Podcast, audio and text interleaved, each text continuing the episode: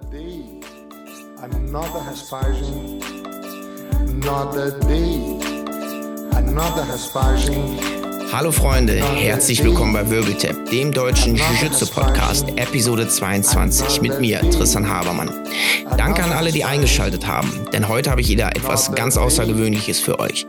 An meiner Seite sitzt Anton Krischer, er ist Lila-Gurt unter Eddie Bravos 10th Planet-System und schon als Weißgurt hat er angefangen, eine eigene Gruppe aufzubauen. Des Weiteren ist er Schwarzgurt im japanischen Jiu-Jitsu und betreibt Kampfsport schon seit er laufen kann. Herzlich willkommen, Anton. Vielen Dank. Auch von mir herzlich willkommen an die Zuschauer und vielen Dank für die Einladung. Sind nur Zuhörer. Nächstes Mal machen wir auch mit Video. Kein Problem. Ja, dann stell dich mal ganz kurz vor, Anton, damit die Leute so ein grobes Bild haben, wer du denn bist.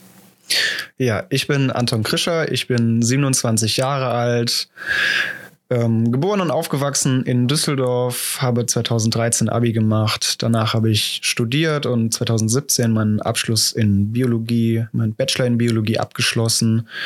Und momentan mache ich eine Ausbildung zum Sport- und Fitnesskaufmann in einem Fitnessstudio im Düsseldorfer Süden. Sehr schön. Dann fangen wir mal an. Wann hast du denn mit Kampfsport angefangen? Das muss im Kindergarten gewesen sein. Da bin ich vielleicht fünf oder sechs Jahre alt gewesen. Und da sind alle Jungs aus dem Kindergarten in meiner Clique zum Judo gegangen. Und ich bin natürlich mitgegangen. Ähm, bin dann auch ehrlich gesagt etwas länger dran geblieben als die alle und habe mit einem meiner immer noch guten Freunde weitergemacht, bis ich ähm, immer noch, ähm, bis ich gelb-orange-gurt war.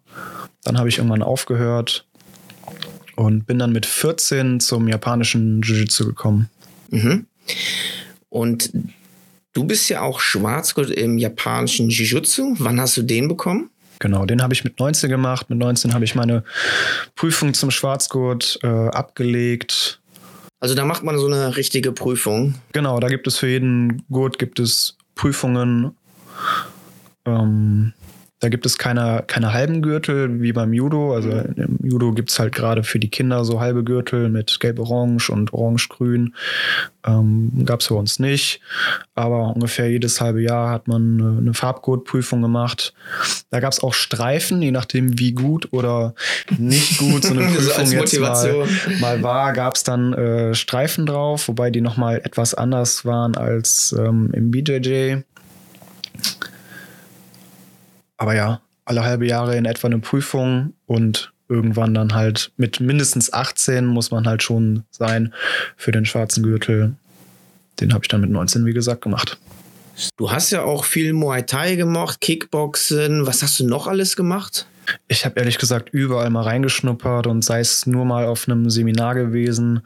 Ähm, Thai-Boxen für zwei Jahre lang auch mal regelmäßig und immer mal wieder auch jetzt noch gehe ich immer mal wieder zum, zum Thai-Box-Training.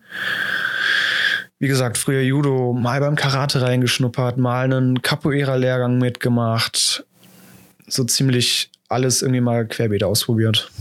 Und dann bist du irgendwann und irgendwie zu Eddie Bravo gekommen. Und das ist ganz spannend. Erzähl mal, wann hast du denn so die ersten Berührungspunkte mit Grappling, Jiu-Jitsu oder Luther Livre ist ja auch hier ein bisschen dominanter? Ja, ähm, das fing damit an, dass mein Trainer gesagt hat, ja, hey Leute, hier gibt's noch ein anderes Jiu-Jitsu als das, was wir machen. Irgendwie brasilianisches Jiu-Jitsu und da gibt's auch eine Variante ohne Gi. Ähm, ich habe da mal eine DVD gekauft und ein Buch und lasst uns da mal ein paar Techniken ausprobieren. Die machen irgendwie mehr auf dem Boden als wir. Ähm, ja, lasst das mal ausprobieren und weil wir eh immer im Gi trainieren, lasst uns das auch einfach mal ohne Gi machen. Ja, und dann war ich mit dabei, habe das ein bisschen mitgemacht. Er hat es halt auch eher nur so, wie gesagt, über DVDs und Bücher nachgelesen und mhm. uns dann beigebracht. Ja, und dann kam irgendwie eins zum anderen. Wann war das circa? Wann hat er euch da mal die ersten Sachen gezeigt? Das muss in etwa 2011 oder 12, glaube ich, gewesen sein. Also jetzt bald neun oder zehn Jahre her. Und dann hat sich gepackt. Am Boden rollen macht Spaß. Ja, auf jeden Fall. Es hat mich gepackt, aber ähm, er hat mich da eher eher getrickt. Ähm, er hat am Anfang das Training gegeben und das Ganze ist so entstanden, dass ich eigentlich freitags mit ihm zusammen die Kindergruppe fürs japanische Jiu-Jitsu gemacht habe. Also ich war da als Co-Trainer, sage ich mal. Und danach war die, die Grappling-Stunde, die Bodenkampfstunde.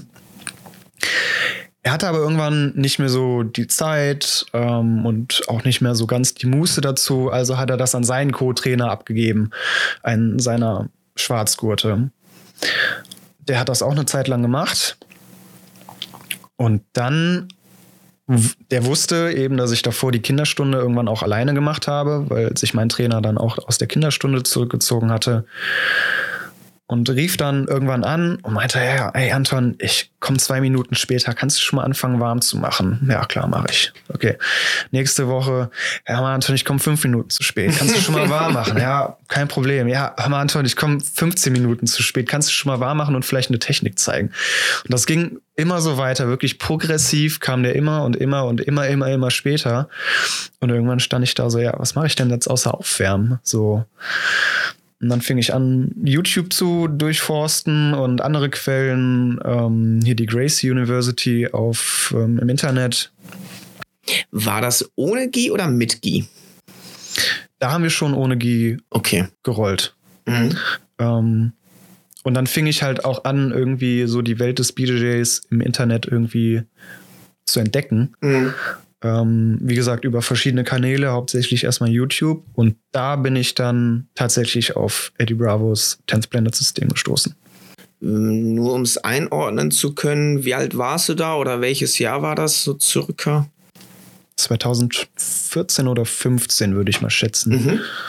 Eher, eher 13 oder 14. Und wie ging es davon, äh, davon weiter? Ähm, ich habe mich dann auf der Internetseite ähm, ähm, 10thplanetjujitsu.com in dem Forum angemeldet, habe mir da ein Abo gekauft für MTS, Master in the System. Das ist diese Internetserie von Eddie, wo er Techniken zeigt, Techniken zeigen lässt und ja noch ein bisschen so Jiu-Jitsu Lifestyle ähm, gezeigt wird, Turnierausschnitte, Trainingsausschnitte und so weiter.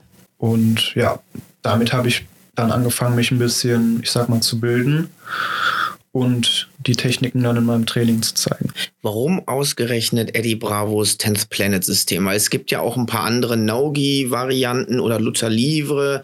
Warum ausgerechnet 10th Planet? Was war da so der ausschlaggebende Punkt? Der ausschlaggebende Punkt war, dass es für mich zumindest am öffentlichsten und am einfachsten zu erreichen war. Okay. Also es, es wurde einfach im Internet, sage ich mal, gut und einfach präsentiert. Und da wir eh, da mein Trainer, der Udo damals eben sagte, komm, wir machen das mal Nogi, bin ich einfach dabei geblieben. Mhm. Also war auch Brazilian Jiu-Jitsu keine Option. So, weil es ja mit Kimono, mit Gi ist wäre auch eine Option gewesen, aber irgendwie bin ich einfach bei Tense Planet, sage ich mal, hängen geblieben ja. und habe mich einfach weiter mit dem mit dem Nogi-Gedanken immer immer weiter angefreundet. Auch halt einfach viele Argumente, die Eddie dann halt zum Beispiel nutzt und sagt, warum sollte ich im Gi trainieren, wenn ich zum Beispiel hinterher ins MMA möchte? Jetzt nicht, dass ich direkt MMA ähm, hätte, aber ich weiß nicht, es hat sich irgendwie ja, angeboten. Irgendwann habe ich auch gemerkt, dass die ähm, Nogi-Grappling-Szene in Deutschland eigentlich ganz gut aufgestellt ist. Und irgendwie einfach da reingerutscht. Ja, das ist ja immer so, ne? Ja. Sehr toll. Und dann hast du angefangen, eine eigene Gruppe aufzubauen. Wann war das? 2012, 2013. Auch mit Grappling dann schon. Und ja. 2014 dann mit Unter Dance Planet quasi. Ich ja, sehe schon, du rechnest gerade im Kopf. Ne? Es, ist, es ist für mich ganz schwierig, diese Anfänge da äh, zeitlich zu ordnen. War alles so ähm, fließend wahrscheinlich, ja, ne? Ja, wie, wie, gesagt, ich bin irgendwie selber da so reingerutscht, dass ich diese Gruppe halt irgendwie leite. Und mhm. dann habe ich mich halt eine Zeit lang, wie gesagt, über YouTube gebildet. Ähm, Man hatte ja damals nichts. ja, genau. Wir hatten, ja nichts. Aber ist ja wirklich so, ne? Die Leute, die jetzt relativ frisch im Sport sind, äh, in den Gyms, in den Akademien laufen ja teilweise schon farbige Gurte rum. Das war halt 2012, 2013 gar nicht. Ähm, ich weiß, äh, ich habe es jetzt schon oft gesagt, in fast jeder Podcast-Folge, aber als ich angefangen hatte, wir waren alles Weißgurte, außer unser Trainer und der war halt auch nur braun, nur Braungurt. Aber es ist halt so. Und dann hast du dann selber die Gruppe dann geleitet und unter Anleitung von dem Tense Planet Online Bibliothek und YouTube und äh, Seminaren und Lehrgängen dann halt die Philosophie und die Techniken dann an deine Schüler weitergegeben. genau. So ein Miteinander wachsen. Ja, also den ersten richtigen Kontakt mit Tenth Planet hatte ich 2016. Ähm, und ich denke, ein oder zwei Jahre davor habe ich dann, wie gesagt, zum Beispiel MTS dann mal abonniert und mich näher mit dem Tenth Planet System, ich sag mal, beschäftigt. 2016 sind wir dann in Amsterdam bei Tenth Planet Amsterdam gewesen, auf einem Seminar von einem der oder dem ersten ähm, Tenth Planet Black Belt, ähm, Danny Prokopos. Ähm, das war dann halt mein wirklich erster richtiger Kontakt mit A, den Jungs äh, von Tenth Planet in Amsterdam und eben dann auch mal einem, einem Black Belt. Und du bist ja lila Gurt. Heißt also, du wurdest ja graduiert. Von wem wurdest du denn graduiert? Direkt von Eddie Bravo oder wie hat es äh, funktioniert? Nee, ähm, das war von Ralf Warnecking, das ist mein Trainer, der ist in Berlin und der erste deutsche Tenth Planet Black Belt. Ähm, ich glaube auch der erste europäische Tenth Planet Black Belt, wenn mich nicht alles täuscht. Und der sitzt in Berlin, hat da seine Schule Tenth Planet Berlin und mit dem habe ich regelmäßig Kontakt, fahre Mhm. regelmäßig ja hin zum Trainieren. Wie viele Tense Planet Schulen gibt es denn in Deutschland? Weißt du das? Ja, in, Tenth Pla- ähm, in Deutschland gibt es nur eine einzige und das ist eben Tenth Planet Berlin von, von Ralf. Und bist du nicht auch affiliated offiziell oder? Nein, noch nicht. Noch nicht. Noch okay. nicht. Was ist denn so der Unterschied zwischen, sagen wir mal, Luther Livre Nogi und Tense Planet Nogi und Brazilian Jiu-Jitsu Nogi? Gibt es da irgendwie äh, Unterschiede oder ist das alles doch schon ziemlich gleich? Meine Kimino ist aus Ja. Ähm, und dann wird gerollt. ich würde sagen, bis auf ein paar technische Nuancen und gewisse Unterschiede im Fokus auf Technikbereiche ist es dasselbe. Ähm, Okay. Ich glaube, inzwischen bildet sich auch jeder, der Nogi Jiu-Jitsu oder Nogi Grappling oder Luta Livre macht, ungefähr über dieselben Quellen. Ich glaube, Nogi ist ja ganz dominant John Danaher Ja. und äh, ehemals DDS, Danaher Desk Squad mit Gordon Ryan, Nicky Ryan und wie sie alle heißen, Craig Jones, die sind ja da äh, die Vorreiter, wie die das systematisch alles aufbauen. Nimmst du da auch viel von denen mit? Absolut, ja. Wie viele Instructionals hast du schon geguckt? Alle.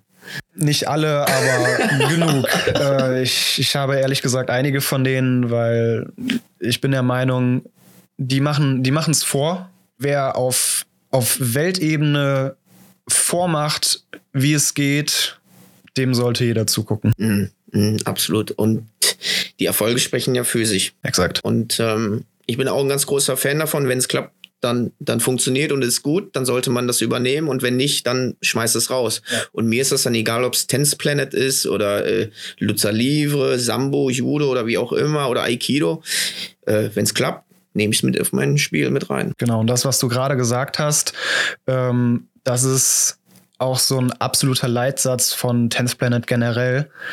Ähm, Eddie hat schon immer gesagt, okay, wir nehmen das in unser Nogi Jiu-Jitsu-System auf, was, wo, wovon wir sehen, dass es funktioniert. Und wenn wir sehen, dass etwas nicht so gut funktioniert, dann schmeißen wir es raus. Ähm, das hat er halt schon immer gesagt. Ähm, und ja, du hast es gerade auf Deutsch praktisch einfach nur Mhm. wiedergegeben. Also absolut genau dieser Gedanke wird bei Tenth Planet echt groß geschrieben. Benutzt du eigentlich selber auch die Robert Guard? Ja. Okay.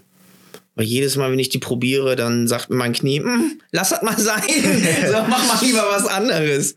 Muss man da irgendwie richtig flexibel sein oder mache ich es einfach falsch? Eigentlich muss man nicht so ultra flexibel sein. Ähm, man muss einen richtigen Winkel haben, also damit das Knie eben nicht beschädigt wird, muss man sein eigenes Knie näher am Körper haben als den Fuß und dafür muss man einen gewissen Winkel aufbauen. Und wenn Mhm. man das hat, dann ähm, bringt man sein eigenes Knie außer Gefahr, kann dann auch aus einem gewissen Winkel eben Attacken starten. Es natürlich gehört eine gewisse Flexibilität dazu, aber jeder, ja, der Jiu-Jitsu macht, der wird die nach einer gewissen Zeit theoretisch haben. Ähm, für die Rubber Guard, also wenn es wirklich gut klappen sollte, dann sollte man sich ein bisschen dehnen, absolut. Aber also ich, ich bin extrem unbeweglich eigentlich. Ach echt? Äh, ja, eigentlich schon. Also andere, ähm, andere Menschen sagen, ah, Anton, du bist voll der Gummimensch. Und ich sage, nee, absolut nicht. Ähm, und wenn, wenn ich Rubber Guard halbwegs hinkriege, dann kriegen das andere auf jeden Fall äh, auch gut hin. Es ist viel Technik, es ist viel Winkel, viel präzise und richtige Technik und dann funktioniert das auch ganz gut. Okay. Ich kann aber verstehen, dass Leute sagen, nee, da lasse ich die Finger von. ja, ich kann ja auch nicht alle Guards spielen, so mit meinen Knien oder halt den Wehwehchen, die man hat. Äh, da baut man ja immer so sein eigenes Game um seine eigenen körperlichen äh, Fähigkeiten drumherum. Ne? Ich bin jetzt nicht groß, ich werde keine Spider-Guard mehr spielen im Gi. Ähm, von daher, das ist schon in Ordnung. Kommen wir mal weiter nochmal zurück auf äh, Eddie Bravo. Der ist ja eine sehr kontroverse Persönlichkeit. Wenn Ja. ich jetzt bei dir in die Sportschule Kaminari reinkomme, muss ich dann auch daran glauben, dass die Erde flach ist oder wie ist das? nee, nein, absolut nicht. ähm, ich glaube, das ist eigentlich nur Eddies Ding. Ähm, ich glaube, das ist ein gewisser Weg, sich zu vermarkten. Das ist auch so ein bisschen, glaube ich, sein, sein Comedy-Ding. Ähm, das, das findest du bei uns nicht. Also äh, ich werde dir jetzt nichts über, über das World Trade Center und die Ermordung von JFK erzählen. Ähm, Na, äh, äh. man hört ja immer die dollsten Dinge, Ja. wenn man bei ihm da im HQ ist und ähm, dann erzählt er mehr, als er Technik zeigt, aber Ja. Da weiß man ja, worauf man sich einlässt. Wer ist denn so einer der Tense Planet Persönlichkeiten, wo du sagst, da mit dem möchte ich mal unbedingt trainieren? Das sind die Martinez-Brüder, Prokopos, mit dem hast du ja schon trainiert. Und da gibt es ja noch so einige anderen. Mit wem ich unbedingt mal trainieren möchte, also mit den mit einigen habe ich ja schon trainiert. Ähm, immer im Amsterdam Jiu-Jitsu Camp, Gio Martinez, Richie Martinez. Ah, die waren auch da. Ja, die Boah, waren auch mega da. cool. Mit Gio ein paar Mal gerollt, mit Boogie ein paar Mal gerollt. Ähm, ben Eddy kennt man Mm. vielleicht auch. Ähm, den habe ich, glaube ich, mit am meisten ähm, inzwischen gesehen. Ähm, mit wem würde ich gerne noch mal rollen? Mit Abby Bravo wahrscheinlich, ja, ne? mit Eddie auf jeden Fall irgendwann mal. Ähm, der war ja auch im Camp, aber äh, hat nur Technik gezeigt, weil mit dem hätte jeder rollen wollen und dann Ja, ja, hätte das äh, Camp, glaube ich, absolut gesprengt. Vor allem ist er auch gesprengt, ne? Er hat ja komplett seinen Rücken kaputt. äh, äh, Knie auch ja. immer ja, kaputt, Rücken kaputt, ich glaube Schulter auch. Ähm, alles. ja, Alles, ja. Das ist halt so. Und er war ja der Pionier in der Nogi-Szene, Ja.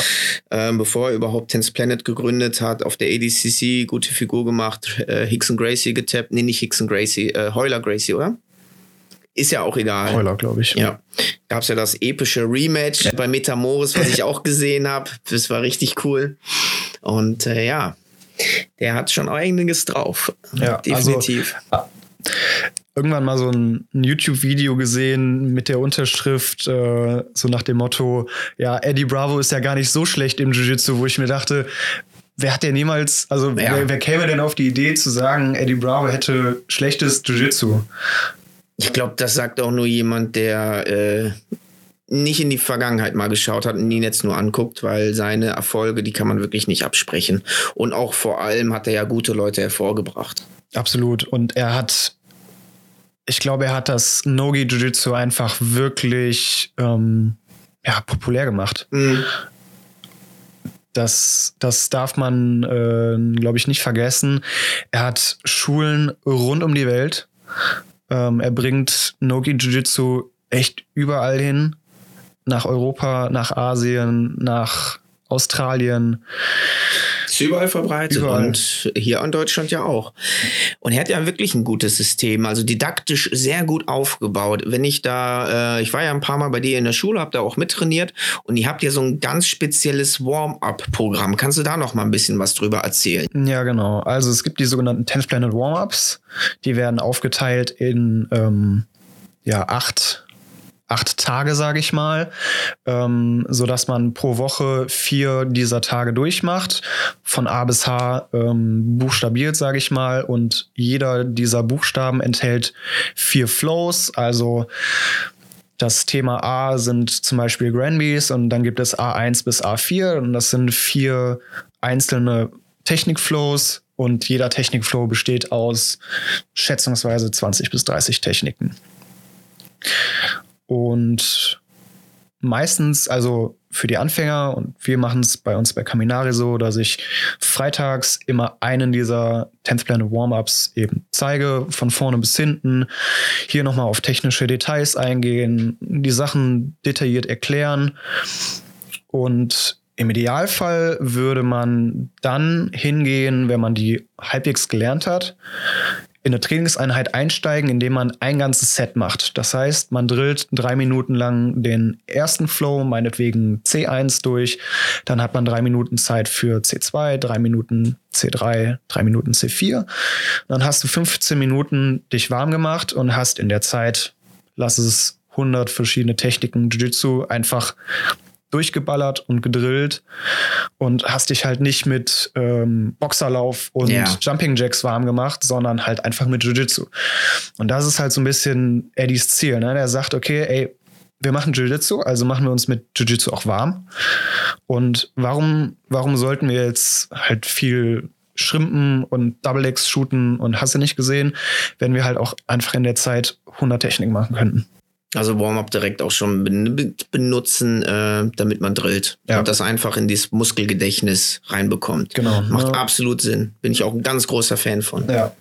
Ich sag mal, im HQ wird, oder in vielen anderen Tenth Planet Schulen auch, wird das Ganze im Zwei-Wochen-Rhythmus eben durchgezogen. Und ich glaube, wenn man das macht und regelmäßig teilnimmt, also du musst ja nur zur Klasse auftauchen. Du musst ja noch nicht mal, du musst ja noch nicht mal das verstanden haben, was danach irgendwie erklärt wird. Du musst ja einfach nur den Move ein paar Mal gemacht haben und es wird sich nach einem Jahr und nach zwei Jahren so dermaßen im Muskelgedächtnis eingebrannt haben, 100%. Dass, da, dass da die Techniken einfach sitzen. Ja, ja. Also HQ steht für Headquarter, das Hauptquartier, also der Hauptsitz äh, von 10th Planet. Wo ist der denn? In LA? In LA, genau, ja. Downtown LA auch definitiv ein Ziel, mal hinzufliegen. Absolut. Cool. Also, ähm, wenn man so MTS mal guckt, es gibt fast keine Episode, wo nicht mal irgendeiner von den ähm, Moonheads, also die, die Lehrer aus den anderen Affiliations, Moonheads, also ähm, eine Abkürzung oder? Nee, ähm, oder einfach so ein Eigenbegriff. Es ist quasi ein Eigenbegriff. Er nennt die seine Affiliating Schools, also seine, seine seine Ablegerschulen nennt er Moons, weil die halt das, okay, wie Tenth Planet, das ne? Headquarter praktisch umkreisen. Ne? Okay, verstanden. verstanden. Ähm, als, ja, als Erdtrabant, ne, der ja. Mond. Ja. Ähm, das HQ ist quasi der die Planet Sonne. um oder die Sonne, genau, sagen wir mal, der, der, in dem Fall halt der, ja. der Planet und Ja. drumherum schwirren dann halt die einzelnen Monde ähm, und der Coach in dem in der Schule ist dann halt der Moonhead. Ähm, Darf ich dich dann auch so nennen? wenn ich irgendwann mal meine 10th Planet Affiliation habe mit 10th Planet Düsseldorf, dann darfst du mich Moonhead nennen, ja. Woran äh, hapert es denn aktuell? Warum du noch nicht affiliated bist offiziell? Oder kommt das noch? Das ist auf jeden Fall mein Ziel. Da momentan ist es halt so, oder also es war mal etwas einfacher vor einigen Jahren noch, als ich ins 10th Planet System eingestiegen bin. Ähm, und inzwischen sollte man Black Belt sein. Okay. Ähm, Eddie hat es den Leuten früher leichter gemacht. Also da konnte man schon mit lila oder Braungurt vielleicht schon ähm, eine Schule aufmachen. Inzwischen hat er den Standard halt erhöht, um halt sicher zu gehen, dass halt nicht jeder eine Schule aufmachen kann, sondern halt nur, nur Black Belts Da bin ich halt noch nicht. ja, okay. Das klingt plausibel, klar. Wie stehst du denn äh, zu Wettkämpfen? Hast du auch mal deine 10th Planet System ähm, auch mal getestet unter reellen Bedingungen? Ja, absolut. Ähm, an sich bin ich Wettkämpfer. Jetzt über die Corona-Pandemie ist das Ganze leider ein bisschen eingeschlafen. Klar. Ähm, sowohl in der deutschen Szene generell. Da sind viele Turniere jetzt seit fast zwei Jahren nicht mehr gestartet. Und ähm, ja, auch meine regelmäßige Turnierteilnahme hat darunter gelitten. Mhm. Ähm, aber davor habe ich auch schon relativ früh angefangen, an Turnieren teilzunehmen. Ähm, auch bevor ich überhaupt mit dem Grappling angefangen habe, habe ich ähm, beim Jiu-Jitsu äh, Turniere gekämpft. Ähm, also an sich bin ich absoluter Wettkämpfer und ja, meine 10th Planet äh, Fundamentals nutze ich auch regelmäßig. Also so einen so einen Electric Chair Sweep aus der aus der Lockdown Half Guard. Den kenne ich. Ja. Ähm. Weil wir haben uns ja auch schon mal auf dem äh, Turnier das ein oder andere Mal getroffen. Also zwei, drei, vier Mal ja. haben wir uns schon begegnet, genau. Da hast du mich auch mit äh, gesweept, das weiß ich noch. Ja. Ähm, der funktioniert auch echt ganz gut und damit kriege ich auch echt Leute gesweept, die 30 Kilo schwerer sind als mhm. ich. Damit kriege ich Leute auf dem Turnier regelmäßig gesweept. Einfach, ich weiß nicht, ich weiß nicht, ob die Leute die Techniken wirklich nicht kennen oder ob mein Lockdown-Sweep einfach so dermaßen gut ist. ähm, aber es funktioniert und solange es für mich funktioniert, werde ich das weiter nutzen. Und entweder, das Schöne ist ja gerade bei diesem, bei diesem Electric Chair Sweep, entweder die Leute lassen sich sweepen oder sie kassieren einen Electric Chair. Ja, die Submission dann, genau. Das ist, äh, worauf geht das denn eigentlich, diese Electric Chair? Ist das irgendwie die Adduktoren? Ja, ähm, Adduktoren, teilweise auch Hüftpfanne, also je nachdem, wie man ihn mhm. macht. Ich kenne jetzt zwei verschiedene ähm, Varianten und entweder bringt man den Gegner in einen ganz, ganz üblen Spagat ähm, und da gibt es eine zweite Variante, die wirklich das Hüftgelenk noch mehr attackiert. Ähm, sehr unangenehm. Mhm. Ich habe mich sweepen lassen. das, war, das war angenehmer, definitiv. Ja, ähm, das ist halt das Ziel, ne? Also immer einen Plan B in der Hinterhand. Wenn der Electric Chair Submission nicht funktioniert, dann kommt der Sweep. Ja, ja Top Position und von da aus wieder angreifen. Ja. Sehr gut. Du hattest deinen letzten Wettkampf, da habe ich dich ja gesehen. Ich hatte bei der GMC kommentiert und da bist du ja leider äh, verletzungsbedingt ausgeschieden. Genau. Du hast was an der Rippe, ne? Ja. Wie sieht's denn da jetzt aktuell ja. an der Front aus? An der Rippenfront sieht's äh, wieder gut aus, super verheilt. Ich habe es auch ehrlich gesagt sofort abchecken lassen. Mhm. Ähm, also mit einer punktierten Lunge wollte ich jetzt nicht rumlaufen, da wollte ich komplett auf Nummer sicher gehen. Aber jetzt hast du wahrscheinlich noch weitere Sachen angesammelt. so wie jeder Jiu-Jitsuka. Ja, inzwischen, also eigentlich geht es momentan. Verletzungsbedingt äh, es mir momentan echt, äh, echt gut. äh, kommt auch selten vor, dass ich auch mal kein Wehwehchen habe. Ja, ich habe auch ja, echt, ja. keine Ahnung, auch immer mal was. Dann tut mal das Knie weh und dann tut mal dies weh und, und das weh. Aber momentan keine, Besch keine Beschwerden, auch mein Krafttraining läuft super, sodass ähm, meine Wehwehchen davon auch immer, immer wieder besser werden. Mhm. Und verletzungstechnisch gerade toi toi toi. ähm, beschwerdefrei. Sehr schön. Das heißt, man kann dich eventuell wieder demnächst auf äh, Turnieren sehen, wenn es denn mal wieder welche gibt, oder bist du mehr so tatsächlich in die Coach-Rolle geschlüpft? Weil ich weiß ja, ein paar Leute von dir möchten ja bei dem nächsten Turnier auch richtig kämpfen. Und ich weiß, wenn man selber kämpft, dann hat man ja so einen Tunnelblick. Ja. Und dann kann man sich gar nicht mehr auf seine Schüler oder auf ein anderes konzentrieren. Ja, da möchte ich aber auch schon immer selber gerne kämpfen. Manchmal, also es ist jetzt selten vorgekommen, dass ich nur als Coach mitgefahren bin. Ähm, ich muss bei mir in der Gruppe natürlich auch immer so ein bisschen den Vorreiter spielen. Ähm, Klar führen durch Vorbild. Ja, ähm, dementsprechend kämpfe ich gerne selber und gucke dann zu, dass ich meine Leute parallel irgendwie coache. Sonst hat man immer noch mal ein, zwei Leute, denen ich das auch äh, inzwischen super zutraue, die auch mal cornern mhm. ähm, und andere Leute auch von außen gut coachen können. Was ist denn so deine Jiu-Jitsu-Philosophie und damit verbunden, was ist dein präferiertes Game? Bist du so der typische äh, Top-Smasher oder machst du dann eher von unten so die Leglocks? Meine Jiu-Jitsu-Philosophie Also erstmal sollte Jiu-Jitsu Spaß machen. Das finde ich steht an alleroberster Stelle. Ähm, und dann sehe ich Jiu-Jitsu so ziemlich als Wissenschaft. Mhm. Ähm, also ich meine, ich komme so ein bisschen aus der Wissenschaft. Ich habe einen äh, Scientific Bachelor in Biologie. Ähm, auch wenn ich das damals vielleicht noch nicht so ganz verstanden habe, habe ich es, glaube ich, inzwischen halbwegs verinnerlicht. Ähm, Jiu-Jitsu ist eine, ist eine Wissenschaft und jeder kann an dieser Wissenschaft teilhaben. Jeder kann dafür sorgen, dass diese Wissenschaft ähm, wächst und dass die gesamte Community schlauer wird. Und das halt einfach nur durch, durch Trial and Error und durch Ausprobieren und durch Wettkämpfe bestreiten und zu sagen, okay, ich habe mein Game gefunden. Ähm, ich habe Techniken meinetwegen entwickelt, ich habe Konzepte im Jiu-Jitsu entwickelt und ich gebe die weiter an andere und die können mir entweder widersprechen oder sagen, ja, das macht Sinn.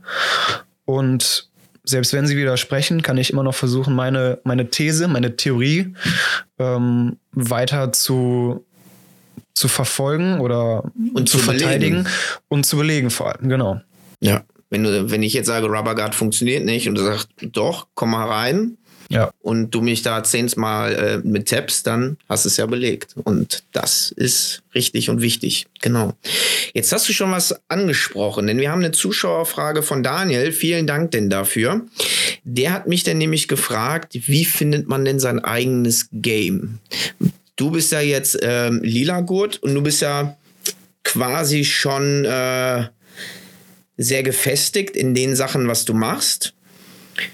Hm, man ist natürlich am Anfang ein bisschen experimenteller, aber wie würdest du dem Daniel und den anderen Leuten helfen, wenn die sagen, boah, das überfordert mich alles, es gibt ja 30.000 Guards und noch mehr Submission und Sweep, so was finde ich denn, was für mich passt?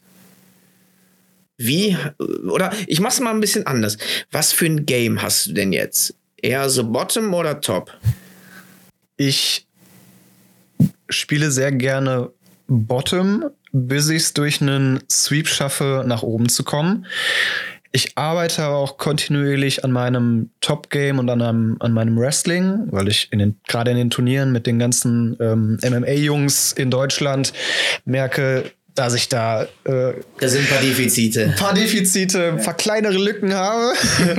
ähm, generell mag ich aber auf jeden Fall die, die Bottom Position, gerade die Full Guard ähm, und die Half Guard fühle ich mich sehr wohl.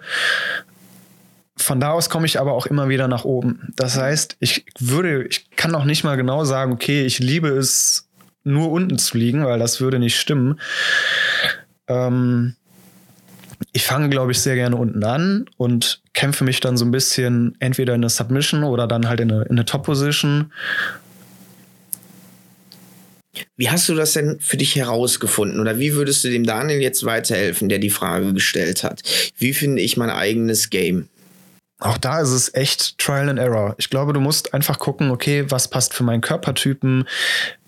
Mag ich es, diese Guard zu spielen? Mag ich es, Triangles zu machen? Mag ich es, stattdessen lieber Armbars zu machen? Kriege ich mit meinen Beinen Triangles überhaupt gut hin? Mhm. Ähm, das ist einfach präferenzabhängig, vor allem aber auch davon abhängig, was man vielleicht gerade am Anfang lernt.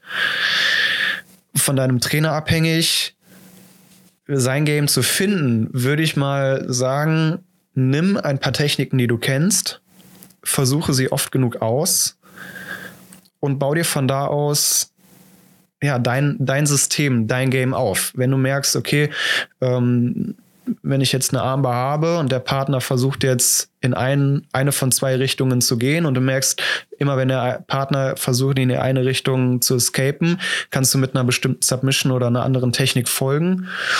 Dann hast du da ja schon dein Game, sag ich mal, ein bisschen entwickelt. Ähm, wenn du jetzt merkst, dass der Partner irgendwann anfängt, in die andere Richtung zu gehen und du wirst immer wieder meinetwegen jetzt in der Armbar äh, irgendwie gestackt, dann musst du schon dafür sorgen, dass das am besten nicht mehr passiert. Mhm. Ähm, da muss man vielleicht eine Art Einbahnstraßensystem am besten aufbauen. Ja, den Gegner immer nur in die eine Richtung lotsen, sodass man Folgesubmissions vielleicht machen kann. Ja, wie finde ich mein eigenes Game? Es ist halt, komm zum Training, mach Sparring, mach Sparring, mach Sparring, mach Sparring, mach Sparring, mach Sparring. Und dann sieht man, was klappt ja, und was nicht. Genau. Und äh, wo man halt wieder zurückkommt und wo man sich sicher fühlt und von da aus dann das Game finden, vielleicht. Ja. Ähm, ich habe das zum Beispiel äh, so gemacht, dass ich gesagt habe, okay, ich bin im der Division Leichtgewicht. Und dann schaue ich mal, was so die Black Belts im Leichtgewicht machen und die World Champions. Und da gibt es ja immer so ein sogenanntes Metagame, was sich auch jedes Game, äh, was sich jedes Jahr verändert durch Regeländerung oder weil man gesehen hat, okay, ähm, heute ist Leglocks angesagt und morgen ist schon wieder was ganz anderes, weil alle jetzt Leglocks können und man braucht wieder so eine kleine Nische. Und ähm, da würde ich dir, Daniel, vielleicht auch an Herzen legen, schau, was deine Leute in deiner äh, Gewichtsklasse machen und vor allem in der Gewichtsklasse gibt es ja unterschiedliche Körpertypen auch noch. Wenn du ein sehr langer, schlachsiger Typ bist in der Leichtgewicht, Division wie der Anton zum Beispiel oder halt so ein kleiner Stocky-Typ eher bist wie ich, ähm, dann guck dir die Leute an, die so deinen Körperbau haben und guck einfach ein paar Matches, guck vor allem vielleicht Instructionals und das Wichtigste, frag deinen Trainer. Weil der weiß eigentlich im Zweifel am besten so, ähm, was zu dir passen könnte. Ja. Das war, als wir jetzt im September in Berlin gewesen sind beim Ralf. Ähm, das war extrem beeindruckend. Wir sind durch die Tür gegangen und wir hatten meinen Bruder und den Niklas dabei. Die haben so beide ungefähr meinen, meinen Körperbau und den Stefan. Für die Leute, die dich nicht kennen, ich verlinke natürlich dann auch dein Instagram, damit die Leute dich mal auschecken können. Der Anton ist so 1,80, 1,85 und ähm, Soaking Wet 70 Kilo. ja. Oder jetzt vielleicht ein, zwei Kilo mehr. Du siehst ein bisschen breiter aus, ne? Ja, das, das ist T-Shirt spannend. das ist eine Illusion. Es liegt an der Weihnachtszeit, ja, ne? Ja, ähm, genau, und den, den Stefan hatten wir noch dabei. Aber der und ist ein bisschen breiter, ne? Der ist, der ist ja. äh, etwas quadratisch praktischer, ungefähr so vielleicht deine Statur, halt etwas kleiner dafür. Noch ein bisschen auch, breiter, ja. Genau. Ähm, und Ralf hat uns wirklich zwei Sekunden angeguckt und hat echt gesagt, ja, der, der Stefan, der macht Leglocks und Kimuras. Das sehe ich. Ja, und die anderen drei, ja, da ist es. Da ist es, da ist es, da ist es. Mhm. ähm, er hat uns wirklich angeguckt und hat uns echt unser Game, was wir haben, ohne zu wissen, dass wir dieses Game haben, weil er uns jetzt vielleicht schon ein paar Monate nicht gesehen hat, der hat einfach so gesagt, das ist euer Game und wir so, ja, stimmt. ähm, weil das kommt natürlich, wenn du halt lange Extremitäten hast, das sieht man ja bei den Ruotolas äh, Brothers von Athos, die sind ja echt sehr schlaksig, wobei die natürlich auch sehr muskulös sind aber haben noch nicht ihren Körper komplett ausgefüllt. Die haben halt sehr lange Arme und kommen da in diese Darces, Anacondas oder wie auch immer. Buggy oder, Chokes. Ja, Buggy Chokes kommen da super rein. Ja. Und äh, ja, also das kann natürlich auch ein guter Ansatz sein, so nach dem Körperbau. Physik, nach dem Körperbau und den physischen äh, Vorgaben, die man hat, sich da ein bisschen zu orientieren. Ja. Was ich manchmal merke, ähm, mit meinen langen, schlachsigen Beinen sind manche Leglocks für mich echt schwierig und manche funktionieren super. Mhm. Ähm, Hast du da ein Beispiel? Welche funktionieren zum Beispiel gar nicht? Ich habe für mich das Gefühl, dass ich ein, ein Straight Ashi, also ähm, Single Leg X, wie man es auch immer nennen möchte, echt schlecht halten kann. Ich weiß nicht, ob ich da einfach zu faul bin oder eine absolute Niete. Aber Leute machen das einfach auf. Es ist, hm. es ist, hm. schlimm, einfach weil ich halt lange Beine habe. Die Leute können an einem extrem langen Hebel äh, meine Beine packen und mir geht das Ding auf. Und dann muss ich sofort in die X-Guard wechseln. Von da aus wird es dann irgendwann besser. Vielleicht kann ich nochmal zurückwechseln ins Aschi, wenn ich in der X-Guard gewesen bin. Versuche die Leute von da aus ins Honey Hole zu ziehen. Und wenn ich einmal im Honey Hole bin, habe ich das Gefühl, ich habe eine super Kontrolle. Mhm. Ähm, da kriegen die Leute das dann schon, schon weniger auf. Aber gerade wenn ich halt anfange, irgendwie unter den Partner zu sliden und mir meinen Aschi zu holen, dann habe ich immer das Gefühl, dass ich da echt Schwierigkeiten habe, das gut unter Kontrolle zu halten und meine Beine halt eng zu machen, weil durch meine Beine passen halt einfach zwei Schulbusse. und ich habe keine O-Beine. Ja. Ähm, ja. Jetzt hast du ja ein bisschen Zeit. Du kannst ein bisschen trainieren, Ja, sei ein bisschen. Leg Days machen, ne? schön squatten. Dann passt da niemand mehr durch. Ja. Sehr geil. Ja, Daniel, ich hoffe, wir konnten deine Frage einigermaßen klären, weil das ist immer super individuell und so eine, äh, wie sagt man immer so schön, Telefonberatung. Ohne es live zu sehen, ist immer ein bisschen schwierig. Aber äh, ja, wenn du ansonsten noch Fragen hast oder Rückfragen, immer gerne her damit. Und das gilt natürlich auch für jeden Zuhörer. Ja, und im Jiu-Jitsu finde ich auch, dass es, es gibt nicht dieses One Size Fits All. Ja. Jeder Mensch ist unterschiedlich, jeder Mensch hat verschiedene körperliche Attribute, jeder schnappt bestimmte Techniken oder Konzepte schneller oder anders auf als andere Menschen. Und jeder hat halt wirklich so sein Game. Und dementsprechend finde ich es auch schwierig, Leuten zu sagen, ja, das ist genau die Das musst du jetzt das machen. musst du machen, genau. Ja. Also es gibt so, wie wir vorhin gesagt haben, ne, so grobe Einteilungen. Ja, die langen Schlachsigen machen Triangles und äh, Darces und die kurzen Stämmigen machen Kimuras und Leglocks. Ähm, stimmt, ja. Aber wie, also das es gibt natürlich jetzt, auch noch Ausnahmen, oder? Ja. Klar, also Ausnahmen gibt's auch. Aber jetzt äh, eine lange schlachsige Person nur auf Triangles und Darces zu beschränken, wäre ja äh, fatal. Ja. Und ich glaube, wenn man gar nicht so wettkampforientiert ist und sagt, ey, mir macht das Rollen so viel Spaß, dann such dir einfach ein Game aus, worauf du Bock hast. Ja. Ne? Wenn du sagst, ey, Berenbolos sind geil, aber ich kann die nicht, scheiß drauf. Mach die einfach. Hauptsache, du hast Spaß. Genau wie du gesagt hattest. Die erste Maxime ist Sportschule Kaminari, wenn ich bei dir rollen will, du sollst Spaß haben. Und alles weitere danach. Ja. Klasse.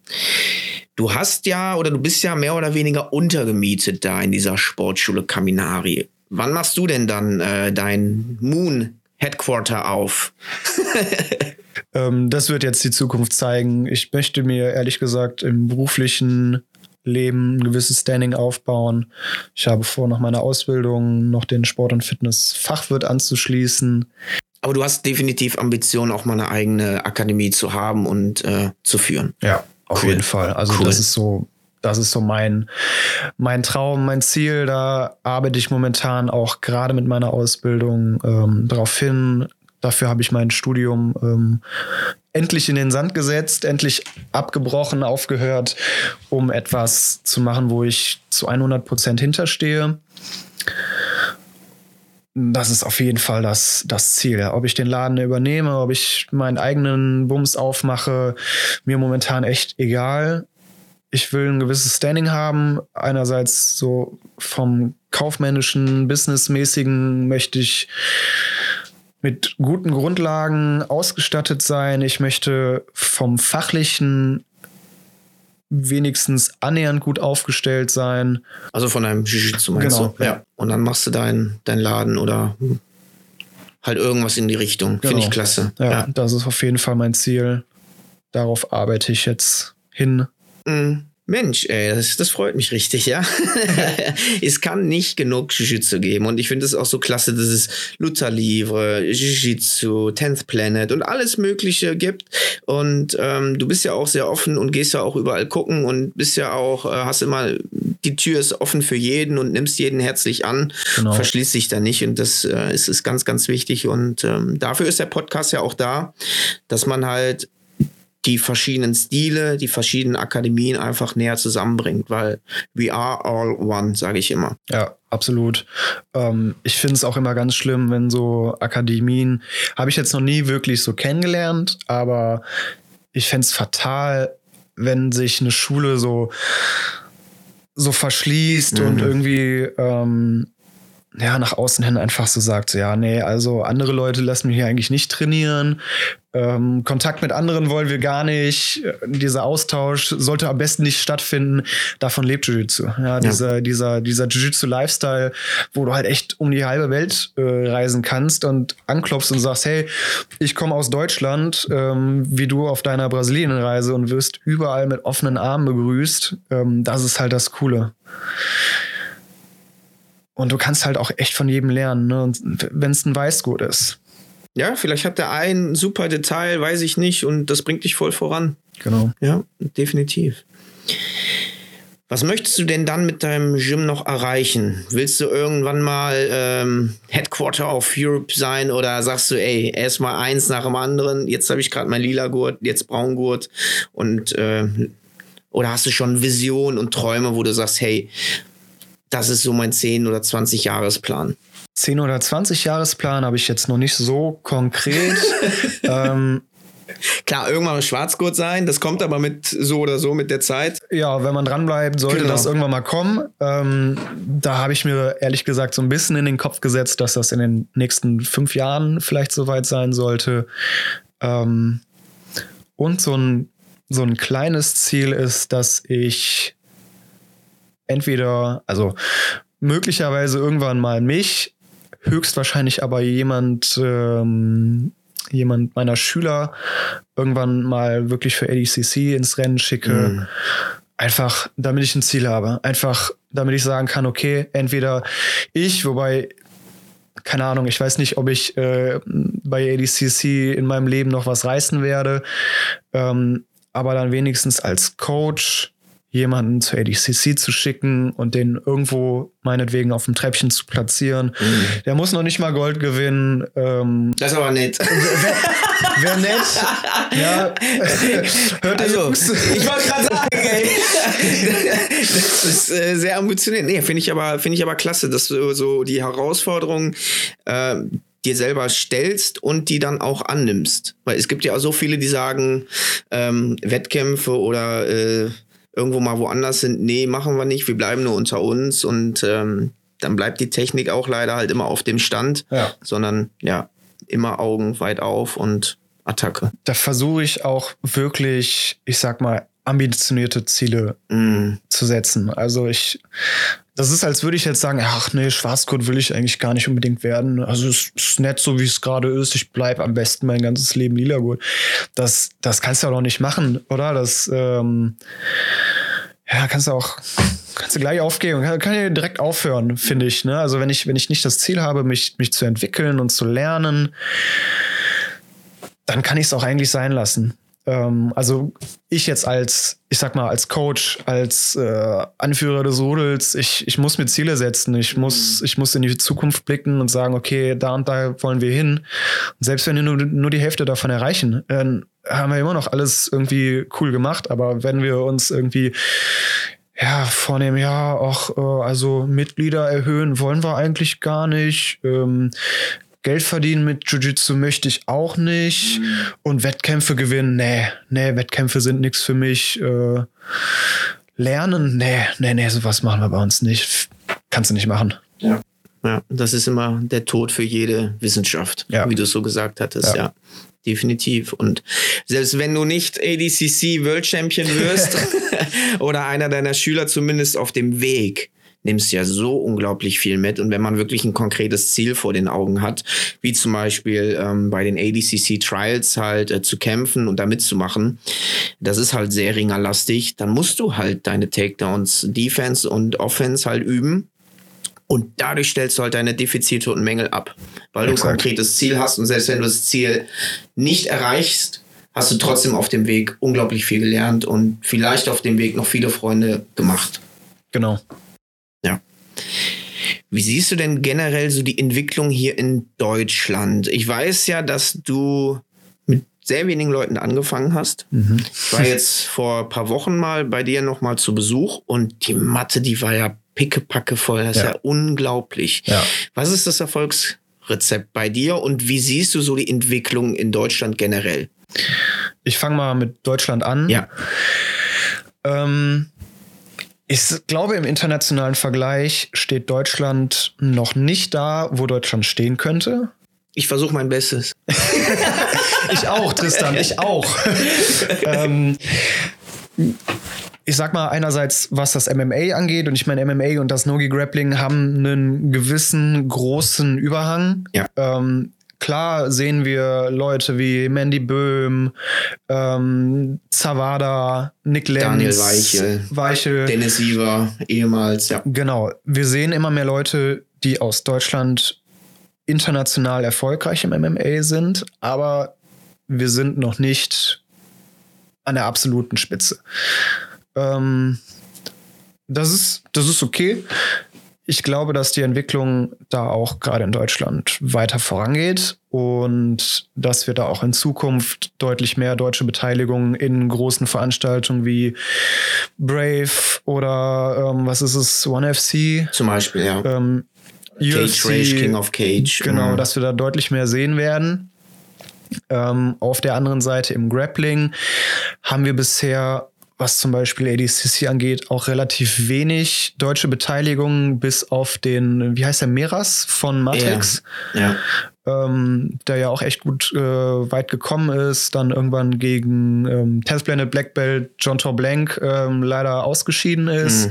Da hat äh, mein Herz äh, gleichzeitig gelacht und geweint. ähm, wie gesagt, im internationalen Vergleich ist noch Potenzial, aber ich glaube, es, es kommt. Mhm. Trotzdem, die Grappling-Szene in Deutschland ist, finde ich, gut aufgestellt und findet, glaube ich, momentan hauptsächlich so im, ja, ich sag mal, fast maximal Braungurt-Level, sage ich mal, statt. Also die meisten Wettkämpfer sind, wie gesagt, höchstens, sage ich mal, Brown Belt. Jetzt mit dir oder zum Beispiel ähm, jetzt einem frisch graduierten ähm, Khan Aslana. Ähm, so langsam kommen da deutlich mehr äh, Schwarzgurte in die, in die, in die Szene und oder sind schon lange in der Szene, sind jetzt Schwarzgurte und bestreiten immer noch Turniere oder weiterhin Turniere. Ähm, aber der Hauptteil findet halt auf vielleicht blau bis lila Gurt-Level Mhm. statt. Ähm, Deutschland ist natürlich extrem Luther Livre-lastig, finde ich. Ähm, also ich sag mal, Nogi, richtiges Nogi Jiu-Jitsu ähm, gibt es ja quasi kaum. Ähm, es gibt, glaube ich, viele richtige BJJ-Schulen, die halt im, im Kimono BJJ anbieten. Und ich kann mir, ich verfolge es ehrlich gesagt nicht, aber ich denke, das Level ist da schon ganz gut. Und da gibt es ja auch ähm, viele Black Belts in Deutschland inzwischen. Mhm. Ähm, Ja, da haben wir echt Glück. Da haben wir zum Beispiel die Hanna Rauch aus Regensburg, die äh, echt sehr, sehr viel abräumt. Äh, den Jan Basso, Nikolai oder Nicolas Penzer. Und ähm, ja, wir haben da schon im IBJJF Circuit, sagt man ja so, so gerne, äh, schon echt gute Leute im GI, aber im, im No-GI tatsächlich. Ja, den Meras aus, äh, der hatte die ADCC Trial 2019, glaube ich, gewonnen. kann gut sein. Ja. Ansonsten, ja, wen? Da haben wir noch, haben wir noch Bedarf, Anton. Also leg mal richtig los hier, mach die Leute richtig äh, stark und geh zu den internationalen Turnieren. Ei, ei. ähm, ja, wie gesagt, ich, ich sehe da auch viel Potenzial, ähm, aber ich glaube, das entwickelt sich momentan in Deutschland auch echt, echt gut. Man sieht es ja auch bei deinen Mitgliedern oder halt äh, die Mathe, die ist ja echt Genau. von jedes Jahr immer größer geworden. Ja. Und die bleiben ja dabei. Die bleiben dabei, genau. Ähm, ich, ich, ganz ehrlich, ich könnte jetzt noch nicht mal wirklich genau sagen, woran es liegt. Ähm, die Leute, also gerade jetzt nach, äh, gerade nach den Lockdowns, waren viele echt so, boah, ich will jetzt wieder Sport machen. Vielleicht waren die eh schon immer ein bisschen ähm, Kampfsport begeistert und haben dann angefangen, mal nach Kampfsport, Grappling zu suchen. Ähm, ich glaube auch, dass da die UFC zum Beispiel auch einen großen Einfluss drauf hat. Man da auch immer wieder gute Grappler sieht und die Leute sich denken, okay, ja, dieses Grappling, dieses Jiu-Jitsu könnte ich auch mal machen. Oder andersrum, dieses MMA würde ich gerne machen, aber ohne Schlagen und Treten. Genau, ja. Ja. Ja, ja, ja. Ähm, wobei Joe Rogan das ja auch extrem gut, glaube ich, vermarktet. Ja, Der hat ja ganz, stimmt. ganz, ganz früh angefangen, ähm, nicht einfach nur zu sagen, ja, die rennen auf dem Boden rum, sondern die machen Jiu-Jitsu. Er ist ja auch 10th Planet Black Belt unter Anti Bravo. Genau, genau. Ne? Also der hat da sehr früh angefangen, das Grappling in der UFC wirklich als Jiu-Jitsu zu bezeichnen und hatte da, glaube ich, auch wirklich einen massiven Einfluss auf die gesamte Kampfsportszene, auf die gesamte Jiu-Jitsu-Szene. Ähm, dadurch, dass er da am Mic sitzt und Unter anderem auch wegen seinem Podcast. Ich würde gerne echt mal wissen, wie viele Leute er schon zum Jiu-Jitsu gebracht hat. Ja. Das müssen Tausende sein. Auf jeden Wirklich, Fall. Minimum. Ja. da hat er, glaube ich, auf jeden Fall einen riesen Einfluss. Und wenn man hier in Deutschland dann irgendwie bisschen MMA schaut, dann sieht man dann ja auch oder hört dann die Kommentare auch von, von Joe Rogan, ähm, dass da halt eben Jiu-Jitsu gemacht wird und das nehmen die Leute natürlich auf und das nehmen die mit und dann googeln die danach. Ne? Dann suchen ja. die, was ist Grappling, was ist Jiu-Jitsu. Ja. ja. und momentan haben wir das Glück, dass wir die Leute ähm, ja, bei uns begrüßen können. Ja, mega cool. Sehr schön. Anton, wir sind schon fast bei einer Stunde. Meine Güte. Ja. Das, das ging schnell. Hast du noch etwas, was du unbedingt noch loswerden möchtest? Oder sonst haben wir, glaube ich, alles besprochen, oder? Größtenteils haben wir, glaube ich, die meisten Fragen ähm, geklärt. Ich kann, ich kann jeden einladen, mal zu uns zu kommen. Unsere Türen äh, stehen jedermann offen. Wer mal Bock hat, ein bisschen ähm, ein paar funky Submissions äh, auszuprobieren, kann gerne mal zu uns kommen. Wir haben eine super nette Truppe. Ja. Wir haben einige Mädels. Ähm, generell einfach eine super nette Truppe, aber auch ähm, ja, Jungs und Mädels dabei, die echt Bock haben ähm, auf Pohada, wie du es so gerne sagst. Ähm, da ist jeder herzlich eingeladen, bei uns mal reinzuschneiden. Und ja. Und ich glaube, wir sehen uns ja am 11.12. wieder.